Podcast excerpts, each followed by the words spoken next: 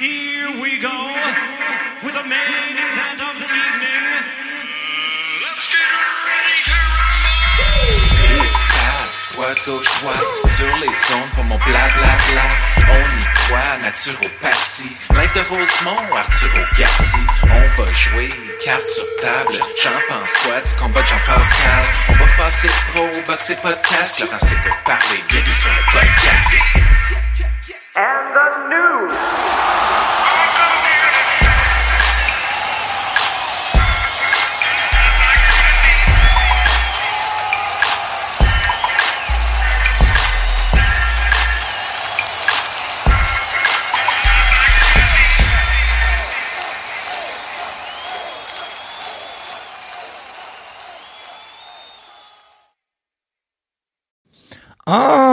Direct d'un deux et demi assez confortable de Rosemont, Montréal. C'est ton podcast préféré. Laurence écoute parler, le 107e épisode. Petit délai, là. J'ai un amour qui ne veut pas mourir. Oh, j'ai pas parti à bonne place. Et c'est ma raison d'aimer la vie. Depuis le jour où tu m'as souri, j'ai un amour qui ne veut pas mourir. Décès de René Martel. Euh, dé- Désolé pour ce 30 secondes un petit peu chaotique. René Martel, c'est une des dix plus grandes chanteuses de l'histoire du Québec. Nous autres, on est jeunes, on, préfère écouter du rap, mais il y a eu une époque où il y avait d'autres choses au Québec. Willy euh, René Martel, euh, si on pense de Willy Lamotte, Paul Brunel, René Martel, on est dans l'après-guerre, l'après-deuxième guerre. Et là, euh, le Québec euh, en arrache un peu. Et là, ces gens-là, euh, c'est une belle histoire, René Martel, j'ai écouté ça à LCN. Son père tombe gravement malade, est envoyée à l'orphelinat. Elle habite là plus d'un an. Son père, il guérit. Il reprend René. Et là, lui, son père, euh, c'est un chanteur. Il fait le tour du Québec. Sa fille commence à chanter. Il chante avec sa fille. Marcel tombe malade. À cette époque-là, c'était bien fait. Quand il tombait malade, lui, cancer du poumon, il fumait deux paquets par jour. Quand il tombait malade, il disait, non, non, ce Québec fait trop froid, déménage. Quand tu avais de l'argent, tu allais vivre au soleil, il disait que ça guérissait. Puis il est allé vivre euh, à Los Angeles. Et là, il a lancé la carrière de sa fille. Pierre Lalonde l'a pris sous son aile euh, aux jeunesses d'aujourd'hui. Puis elle a fait une centaine d'albums, a tout gagné. Décès de René Martel. J'avais envie de vous en parler parce que je suis... Moi, ça c'est une de mes affaires. Je lis beaucoup sur l'histoire du Québec. Je suis pas juste... euh, je suis pas juste historien en boxe. Là. J'haïs pas euh, le Québec. Cette semaine, j'ai eu, une, belle semaine. J'aimerais célébrer avec vous la fête d'un bon ami qui a écouté aucun des 107 premiers podcasts. Pas parce qu'il m'haït, c'est parce que c'est le gars le moins technologique que je connaisse. Il n'y a pas de cellulaire. Comme il m'expliquait, quand je mange un brocoli, je pense au brocoli, je me laisse je me laisse nourrir, je vais prendre une marche. Il n'y a même pas de baladeur. C'est un gars qui vit autrement. Gabriel Verrier qui a fêté son 40e anniversaire. On est allé à la cage au sport. Puis ben, finalement, le Canadien jouait pas. On a regardé du UFC, on s'est conté des histoires, on a mangé du popcorn dans des paniers d'osier. Puis bon, la cage. Quelquefois, la cage fait le travail.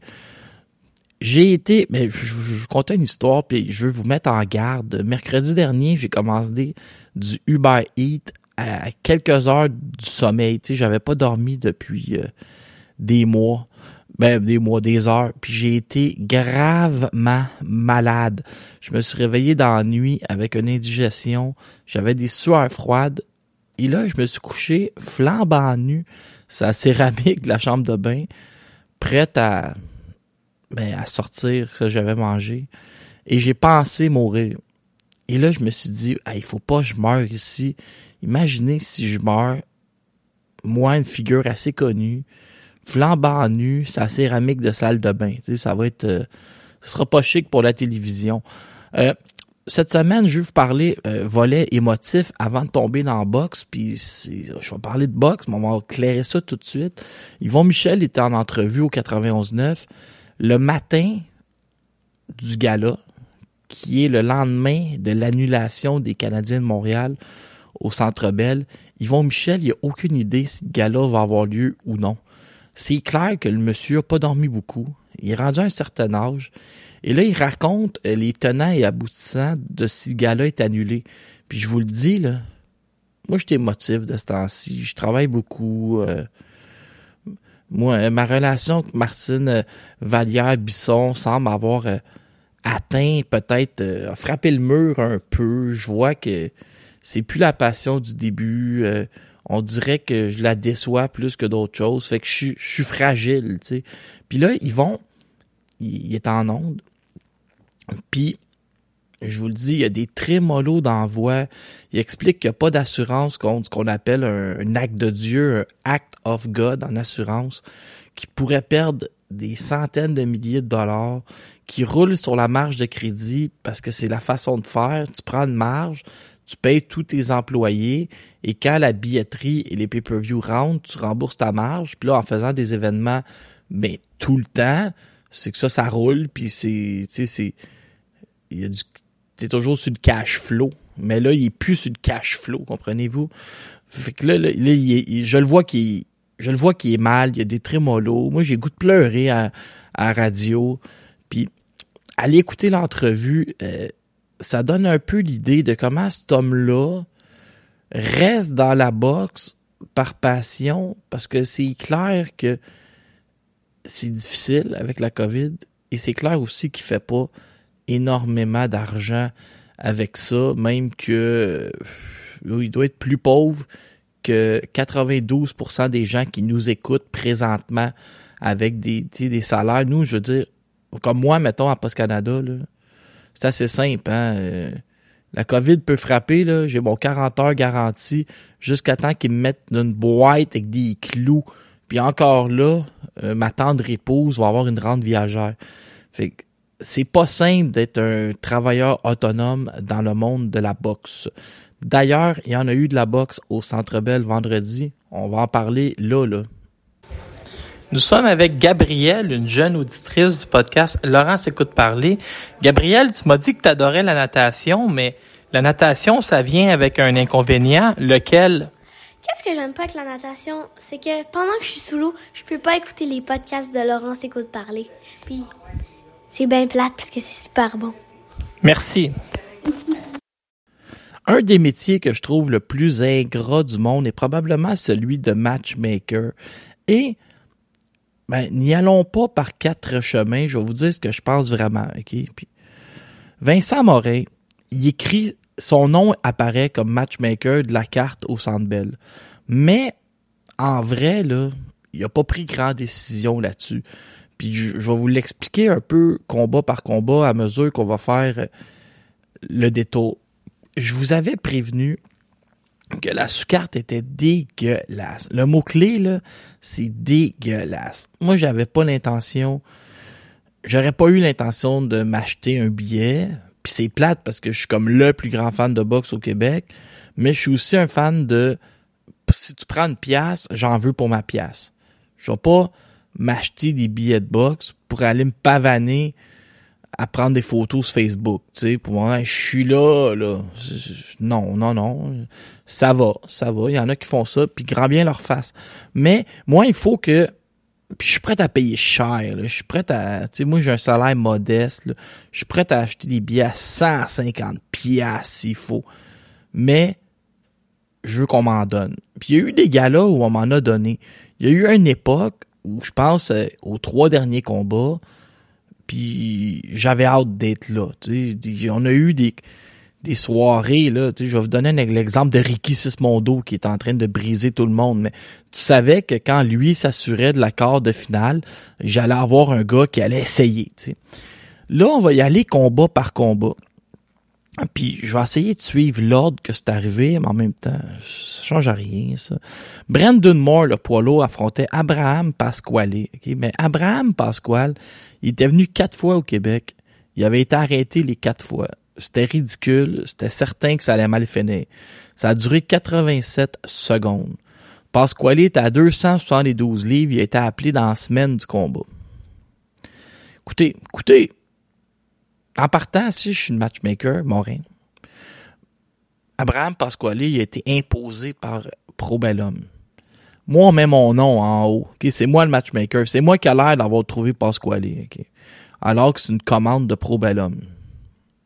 D'en amener un très facile. Vraiment qui ont refusé plein de monde à Morin parce qu'il était trop dangereux. Si on fait ça, là, et si je suis Yvon Michel, ou si je suis Bernard Barré, ou si je suis Vincent Morin qui est là-dedans, puis tous les gens à qui il parle. Je dis, écoutez, ici, là, on a un combat qui va durer une minute et demie. Il faut s'assurer d'en mettre ailleurs. On peut pas juste euh, voir nos gars tomber au premier, ça crée un sinistre dans la foule, on va mal paraître les médias sociaux. Et, je vais continuer avec mon autre point.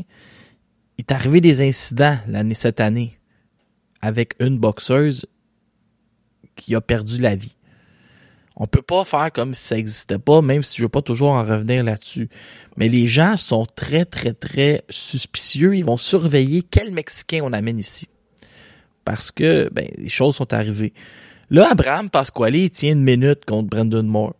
Est-ce qu'on peut penser que le travail a été bien fait de trouver un adversaire capable de se défendre? Je dis pas, parce que mon point, là, en gros, c'est pas que je veux voir nos Québécois ou nos boxeurs qui sont qui sont associés à un promoteur d'ici, que ce soit Pro Bellum par association, je veux pas les voir se faire battre par du matchmaking exagéré. Mais de là à avoir des Abraham Pasquale qui est un sac de sable qui a la même condition physique que moi, ça passe pas. Il doit avoir un, un minimum entre les deux où le gars est battable et pas un grand risque sans être un sac de sable. Tu il doit avoir moyen de fermer le gap entre il battrait mon gars ou il va tenir une minute. Il doit avoir un, quelque chose entre les deux. Mais trouvez-le maintenant. Après ça, bâtir euh, Jouken Bayev, il affronte Juan Jo- José Martinez. Encore là, là, ça c'est imposé par le clan Bâtir, qui est arrivé avec son adversaire, et ça s'est parlé sur le tarmac des journalistes. Ça faisait cinq États américains qui refusaient Juan José Martinez contre Bâtir. Eux, ils ont dit à Martinez, garde ton contrat, on a des dollars, on va trouver une place où ça passe. Ils sont essayés ici. La régie a dit oui. Michel Hamelin n'est plus là. Juan José Martinez avait perdu son combat en son dernier combat en 58 secondes contre Arthur Arthur Movladin Biarslanov. Ça a duré moi je vous avais dit que ça allait durer 77 secondes point 7 parce que c'est bâti 777 Jukenbayev. Ça a duré 69 secondes. J'étais à 8 secondes d'une prédiction parfaite. KO au premier round. Le gars, est arrivé 8 livres overweight à la pesée. Encore là, si je suis Vincent Morin, je veux pas que mon nom soit associé à ça. Si on me donne Brandon Moore, Pascal, on me donne Baptiste Kanbayev, Juan José Martinez, je veux que il y ait quelque chose de qui s'en vienne. Je pas l'air fou tout le temps, ok? Movladin Biarslanov affronte Alun Ayala. Biarslanov, c'est un Olympien, c'est un autre niveau. Il a gagné en 2 minutes 40. 3 KO au premier round contre trois Mexicains après les événements qu'on a vus.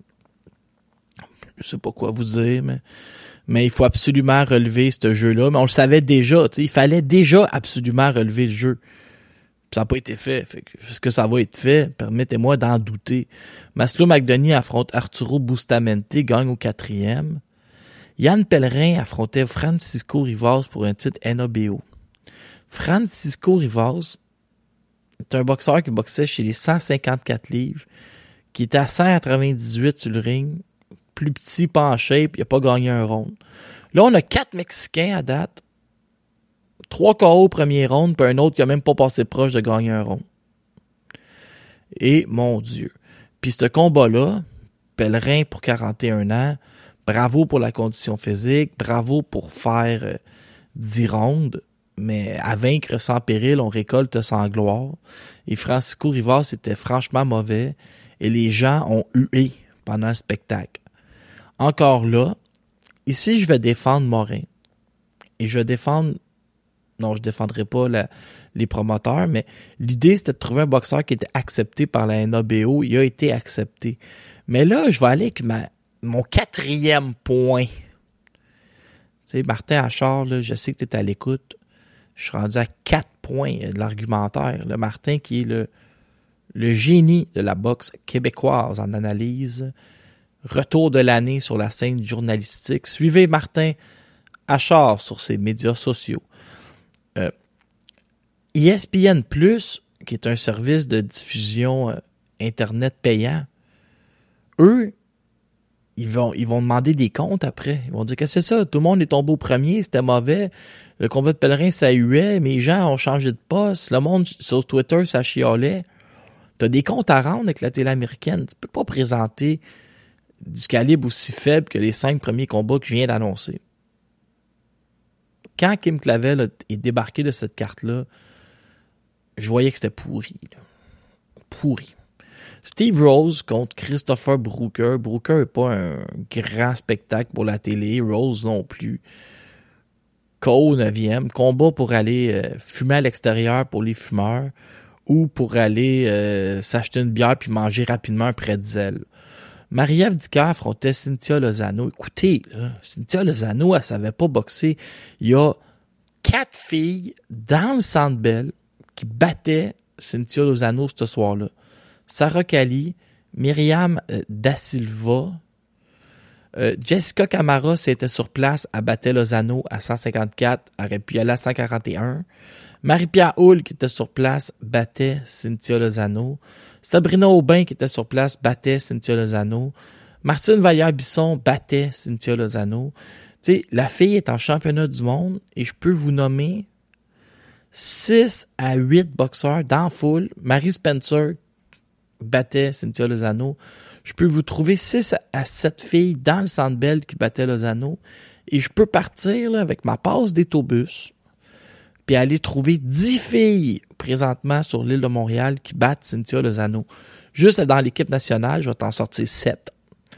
Après ça, ben, je vais te sortir euh, 3 pros. Puis si quelqu'un me donne un lift à, à Terrebonne, Marie-Pierre Hull bat aussi Cynthia Lozano. Fait qu'à un moment donné, là, en championnat du monde. Le problème, c'est quoi? C'est que la IBF a accepté Lozano. Fait que tu y vas, tu fais le combat. Mais c'est là que le rôle du matchmaker puis du promoteur doit interférer. Si j'ai déjà mis une sous-carte aussi faible, puis que Lozano s'est pas boxé, est-ce que je dis à Pellerin et exemple à, avec Denis, je vais vous garder pour le casino en janvier. Puis là, ici, je vais planter un, sais pas moi, un Thibaut Lafrenière ou euh, ce genre de combat-là où là, je viens relever mon, ma carte d'intérêt. Je vais aller chercher un boxeur qui, qui est très, très, très connu. Est-ce que c'est euh, c'est Alvarez contre Chad Dawson? Mais tu sais, je vois qu'un un classique, un surshot. Et là, je viens sauver mes affaires. Ce que Kim Clavel pouvait plus faire. Kim Clavel était là pour sauver tout ce qui était pas Arthur Beterbiev, Marcus Brown. Mais là, Kim Clavel était plus là. Elle pouvait plus sauver la carte. Puis ça n'a pas de bon sens. Ça n'a pas de bon sens, la, la sous-carte que je viens de vous nommer. Puis je veux que ça fonctionne. J'ai de la sympathie pour Yvon Michel en entrevue.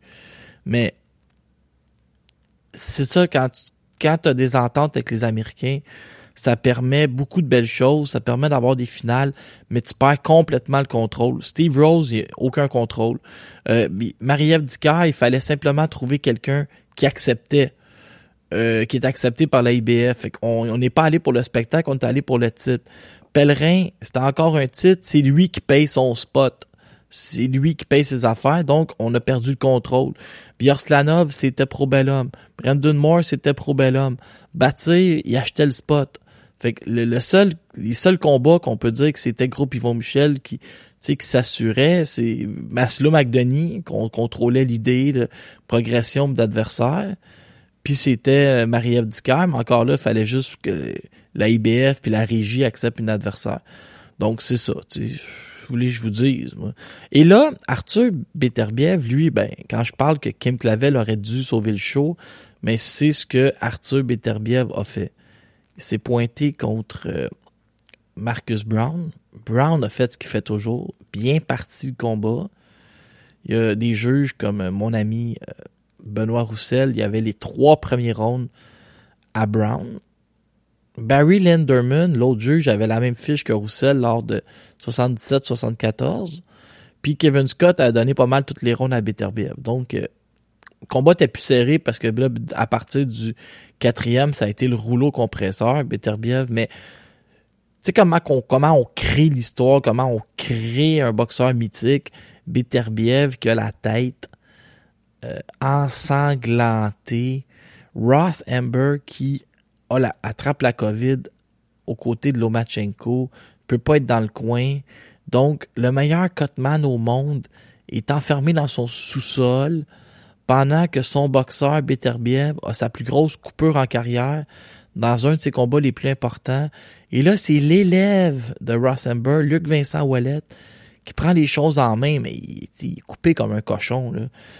Tu peux pas rien faire vraiment pour le sauver, tu peux juste calmer ça.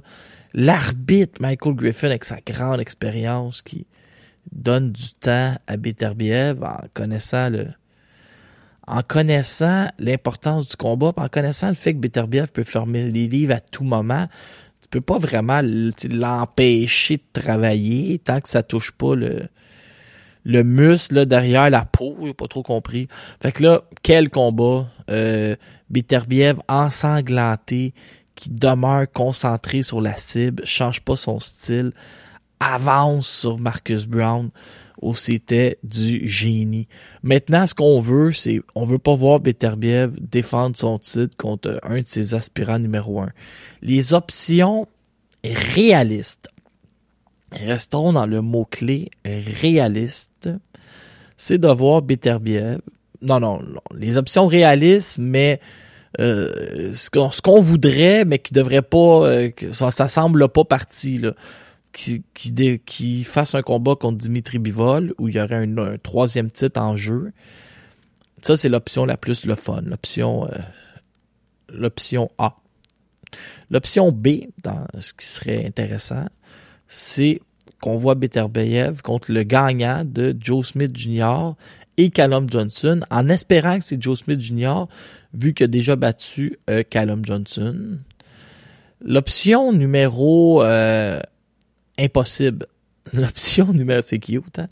Ce serait un combat contre Canelo, mais je doute que Canelo veuille aller là. Et il y a aussi une autre option que je vous fais, c'est l'option euh, impossible non-respect de la chronologie, OK? Le combat qui aurait été incroyable, c'est un Kovalev au sommet de sa forme, lors de son combat contre Bernard Hopkins, disons, contre le Beterbiev d'aujourd'hui. J'ose même pas imaginer la guerre offensive que ça aurait donné. Et j'accepterais donner des exemples un peu bizarres. Gilberto Ramirez qui a gagné hier contre Yusinski Gonzalez, ça pourrait être intéressant si il faut se rabattre sur ça. Euh, pas voir euh, pas voir euh, je sais pas qui d'autre, par exemple. je vous terminez ça, bien assez vite. J'avais le goût de vous dire qu'un combat contre Anthony Yard, le à cause de son gabarit, à cause qu'on Beterbiev pourrait aller en, en Angleterre, mais encore là, ce serait une défense assez facile, mais ça donnerait un spectacle le temps que ça dure. Est-ce que Callum Smith a vraiment le goût d'aller là, dans ses débuts à 175 livres? Si oui, ça pourrait être ça. Mais ce que j'espère, c'est que Beterbiev réussisse à faire au moins deux super fights en, en 20, en 2022 et qui qui fasse un peu comme Golovkin, ben, que ce que Golovkin voulait faire et qu'il a pas fait, c'est montrer que il est capable de faire son chemin, même si Canelo est pas là. Tu sais, Canelo, il a dit, tu veux pas m'affronter, je vais faire mes affaires. Covid est arrivé, Golovkin s'est jamais battu. Mais j'espère que Beterbiev dise, oui, j'accepte d'affronter Canelo, mais si c'est pas Canelo, ce sera Brown, Ramirez, Bivol, euh, yards, euh, je montrais à 200, je sais pas, mais qui montre que il va faire ses choses. Alors, merci.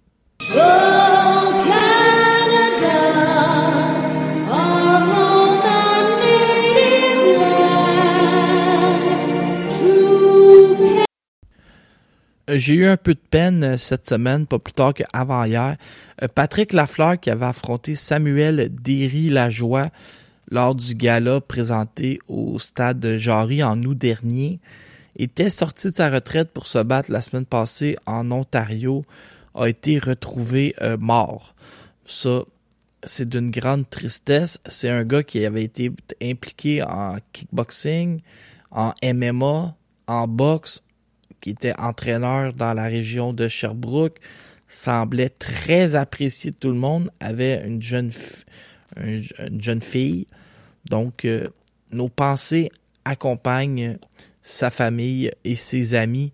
Euh, toujours triste de voir des gens dans euh, la force de l'âge, des gens qui laisser derrière eux une orpheline. Donc, Pa- Patrick Lafleur, on va se souvenir de toi comme un, un guerrier, un gars euh, courageux qui a été dans plusieurs euh, disciplines.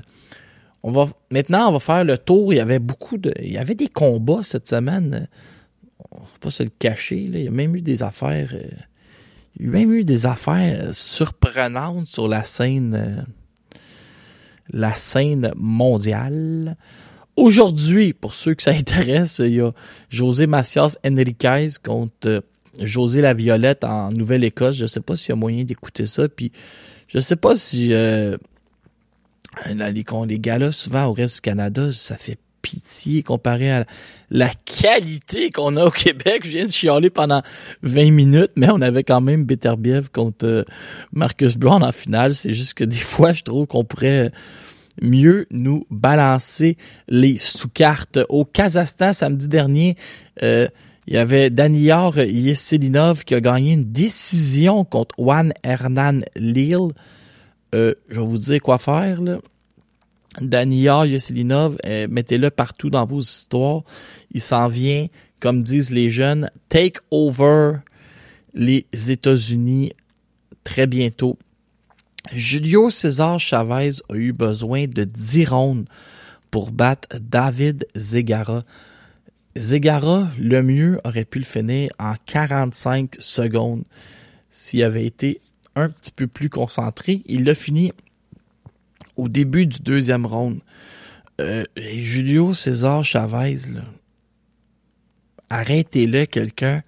Euh, ça marche vraiment plus ces affaires. C'est un gars qui était une super vedette et qui là est même plus dans les histoires. Tu sais, je sais pas quoi vous dire.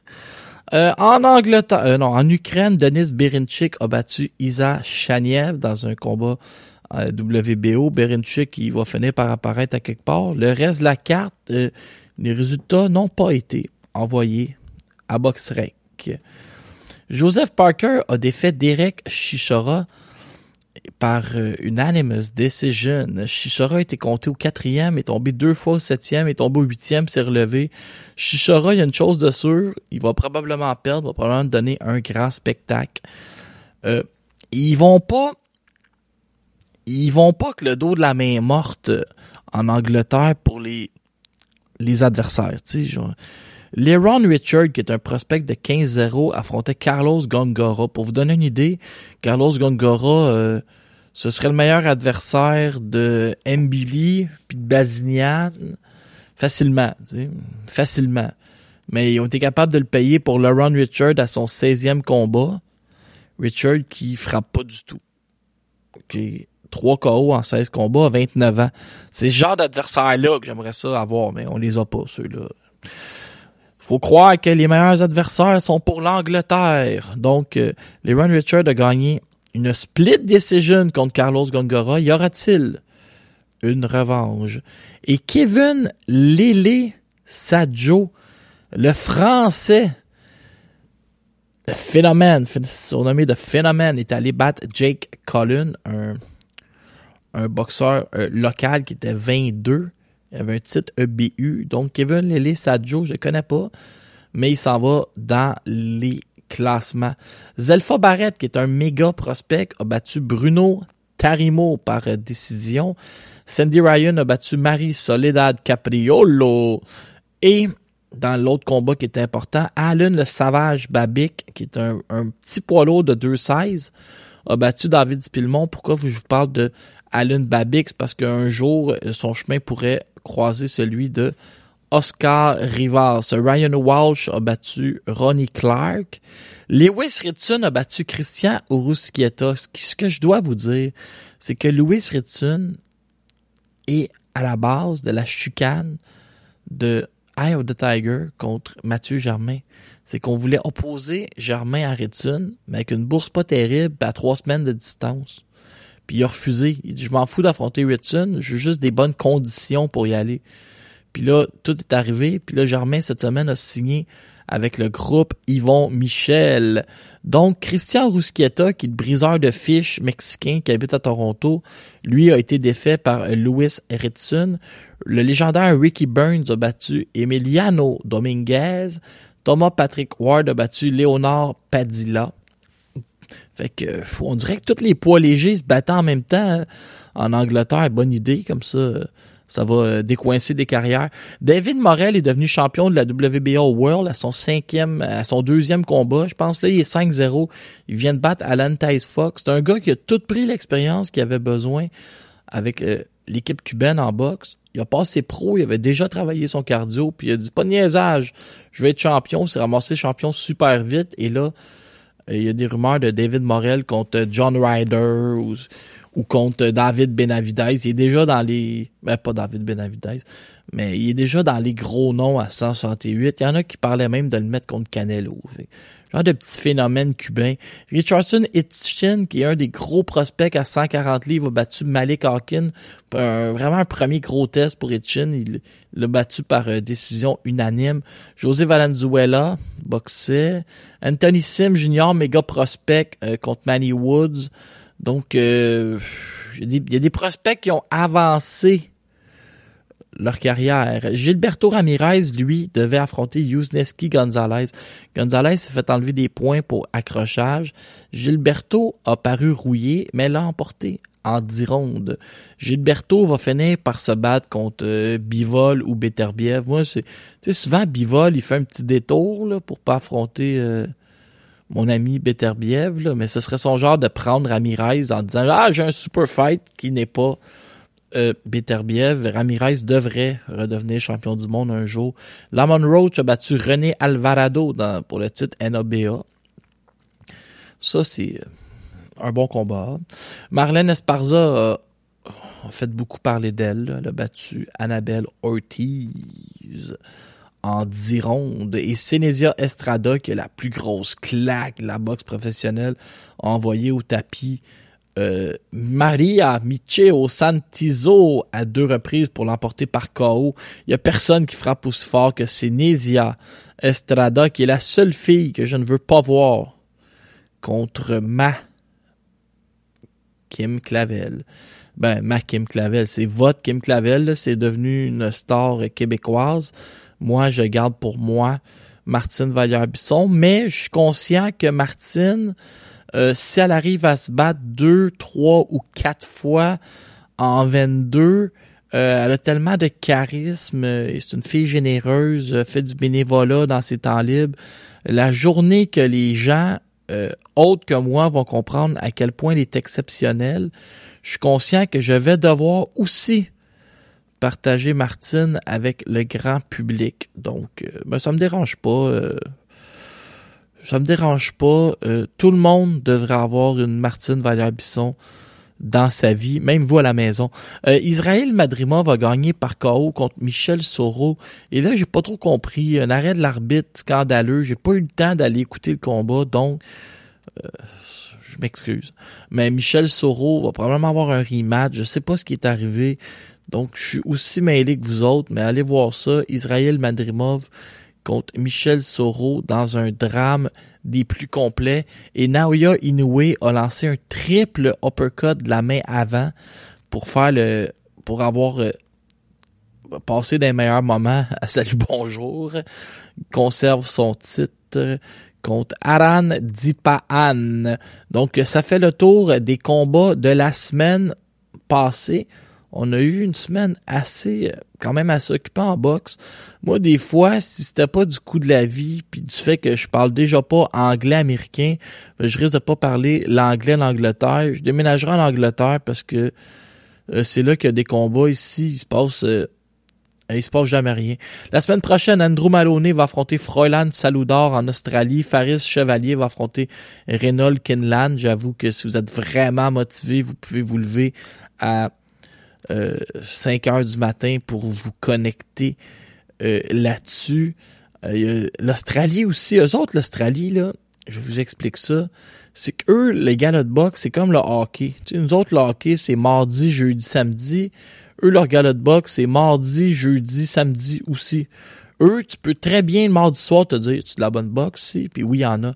La journée de Noël, il y a un gala à New, York, New Jersey. Ça, c'est la télé Fox qui avait dit, euh, il y a des gens qui sont seuls à Noël, on va leur donner de la boxe. Vito Melnicki Jr., qui est un prospect qui s'est fait surprendre cette année, va affronter Nicolas Delomba. Et Joey Spencer, qui est un gars qui, ça fait dix ans que Spencer n'a pas perdu mais c'est pas vrai, vous allez voir. Ça ferait dix ans que Spencer a pas perdu. C'est un gars qui a battu tout le monde, qui est un méga prospect et qui a un nombre au tableau. Il s'est fait déclasser par Artem Oganesian. Donc, à chaque fois qu'il nous dit Spencer, c'est la grosse affaire, c'est un méga prospect. Puis a garoché de l'argent sur Spencer, là, sans arrêt. Mais nous autres, Oganesian l'a rincé. Donc, Organisian qui est en train de remplir ses papiers et ses choses pour devenir un citoyen canadien. Si on peut déménager Artem Organisian ici, l'installer et apprendre à dire bonjour, je vous avertis, on a une superstar entre les mains.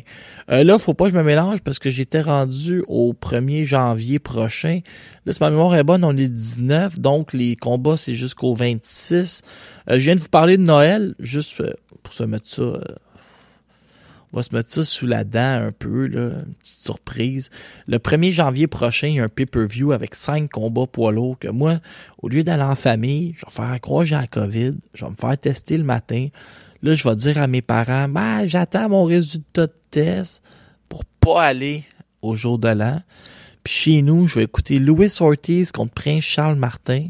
Frank Sanchez contre Carlos Negron, la revanche entre Jonathan Rice puis Michael Pollitt Coffey, Gérald Washington contre Ali Iran Demirezan et Victor Kikrich contre Iago Kiladze.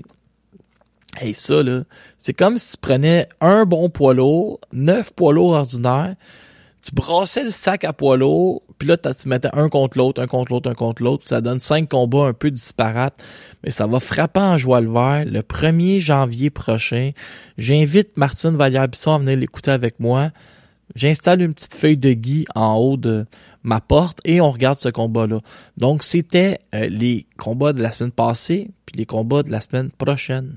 Tu es très chanceux car tu as devant toi le numéro 3 du syndicat de Poste Canada, Canada Post, section Saint-Sacrement. Les nouvelles de la semaine avec le nouvelliste Laurent Poulain. Derek Chora refuse de prendre sa retraite après sa pause contre Parker. Si c'est pas 13 défaites qui m'ont arrêté, qui vont m'arrêter, il sera de retour cet été. Euh, sinon, j'avais noté une coupe de choses. Errol Spence contre Yerdeni Ougas accepté par la WBA et Mentas Stanionis, un méga prospect, va accepter le montant pour attendre son tour. Jake Paul a passé un violent chaos sur Tyrone Woodley. Euh, il a fait des simagrées après ça à la caméra. Euh, je sais pas quoi penser, mais la seule chose qui est positive, c'est que ça a permis à Amanda Serrano de faire le combat de sa vie et là, maintenant, tout le monde dit Amanda Serrano, c'est la meilleure boxeuse au monde. Elle, lance à deux mains, elle va chercher des angles. Hier, j'ai eu un violent débat qui a duré à peu près 30 secondes parce qu'on était fatigués les deux entre moi et euh, Martine Vallière-Bisson. Elle, elle disait Serrano, meilleure boxeuse de l'histoire, euh, les pour livre présentement. Puis là, moi, je disais non, non, personne qui touche à Clarissa Shields. Mais j'ai même pas vu le combat de Serrano. Puis là, moi, je continue à penser que c'est Shields. Elle continue à penser que c'est Serrano. Tu sais, il y en a pas de problème. D'ailleurs, euh, chronique internationale, Marie-Ève Dicker, euh, on a clairement dit qu'elle allait se battre le 11 avril. Ensuite, ils ont dit sa division regorge pas de talent. On va essayer d'avoir un combat d'unification contre Patricia Bergul ou Anna Rankin. Si ça marche pas, on pourrait essayer d'avoir Jessica McCaskill dans une, unification complète dans la division d'en dessous. Mais surveillez bien Cecilia, la première dame Bracus, qui pourrait gagner le titre WBO à 154 livres et elle faire une unification contre Marie-Ève. Et là, ensuite, Marie-Ève aurait l'option d'aller chercher le troisième titre contre Rankin ou Bergul ou descendre pour quatre autres titres. Mais ma prédiction, c'est que Marie-Ève finit avec six titres à l'entour de la taille l'année prochaine. D'ailleurs, l'épisode 108 sera consacré au top 12 de mes prédictions pour l'année prochaine et mes souhaits de Noël. Donc, on va y aller moins dans le day-to-day la, la semaine prochaine et je vais lancer mes souhaits et je vais lancer mes prédictions pour l'année euh, 2022. Euh, exemple, je vais souhaiter à Vincent Thibault de la santé et de pouvoir remonter sur le ring.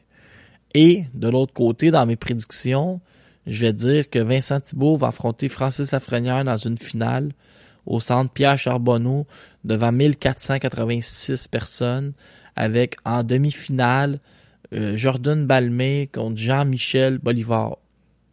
Tu sais, vous voyez, c'est un exemple. Ça veut pas dire que je pense ça. Fait c'est ce qui va arriver la semaine prochaine. André Ward, le salaud, jaillit les retraités qui se mêlent pas de leurs affaires, a dit que Beterbiev avait l'air d'un gars facile à battre. Hey, André Ward, s'il est facile à battre, va t'acheter une paire de souliers, entraîne-toi puis va le battre. Et attends juste ça que tu sortes de ta retraite pour l'affronter. Puis t'es plus jeune que Arthur Beterbiev, salaud. Arrête de parler, là, puis fais ce que t'as à faire. André Ward, t'as déjà été mon meilleur, mon boxeur préféré, mais là, à cause de tes propos, je vais essayer d'oublier tes victoires dans ma tête. Est-ce que c'est clair? J'arrête de me fâcher de même. Hein. Je suis tellement fâché, là. J'ai la veine du cou qui me sort dans le cou. Euh, Connor Bean a trois options. Adrien Brunner, Robert Guerrero et Sean Porter. Je vous avertis, Connor Bean est une superstar en devenir. Canelo dit qu'il n'a rien à cirer de David Benavidez, qui a déjà battu le meilleur 168 livres au monde et que son nom était Callum Smith. Sinon, euh, qu'est-ce que j'avais d'autre pour vous? Euh, Lomachenko contre George Cambozos, de plus en plus de rumeurs. On essaie de convaincre Devon Haney de se mettre sur le côté et d'attendre euh, le gagnant. Euh, Ryan Garcia n'affrontera pas Isaac Cruz malgré que les rumeurs et les négociations allaient de ce côté. Caleb Plante a clairement annoncé qu'il voulait affronter Jarmal Charlot. Je sais pas s'il va avoir ce qu'il veut. Jesse Vargas va affronter Liam Smith. Cette semaine, on a appris J'en ai des affaires à vous dire. On a appris que c'était réglé entre David Benavidez et David Lemieux pour le titre WBC. Le gagnant de ce combat-là, euh, c'est clair qu'il va être assez placé pour affronter euh, Canelo. N'ayons pas peur euh, des mots. hein. Je pense que c'est important. Daniel Jacob va affronter John Ryder pour le titre. euh, le titre de la WBA. Doit bien être en jeu certain. Euh, je- on va vous vérifier- je vais vous vérifier ça. Moi, vous revenir euh, la semaine prochaine avec ça. Incroyable. Fait que là, euh, on a bien du fun. Fait que c'est ça que je voulais vous annoncer. Euh, ça fait pas mal le tour. Je vais vous souhaiter un joyeux Noël à tout le monde et pensez pas que je suis le genre de gars qui va prendre une journée de congé puis qui sera pas là dimanche le 26 parce que ah, je suis parti m'acheter des souliers au Boxing Day. Non, je vais vous dire ça va être quoi le Boxing Day? Ça va être l'épisode 108. Les congés, c'est pour ceux qui sont faibles. Moi, je prends pas de congé. J'ai, j'ai un, j'ai le Québec à divertir et je vais continuer à le divertir. Merci d'avoir été là. Joyeux Noël. Je vous aime tous tant que vous me demandez pas d'aller vous aider à déménager.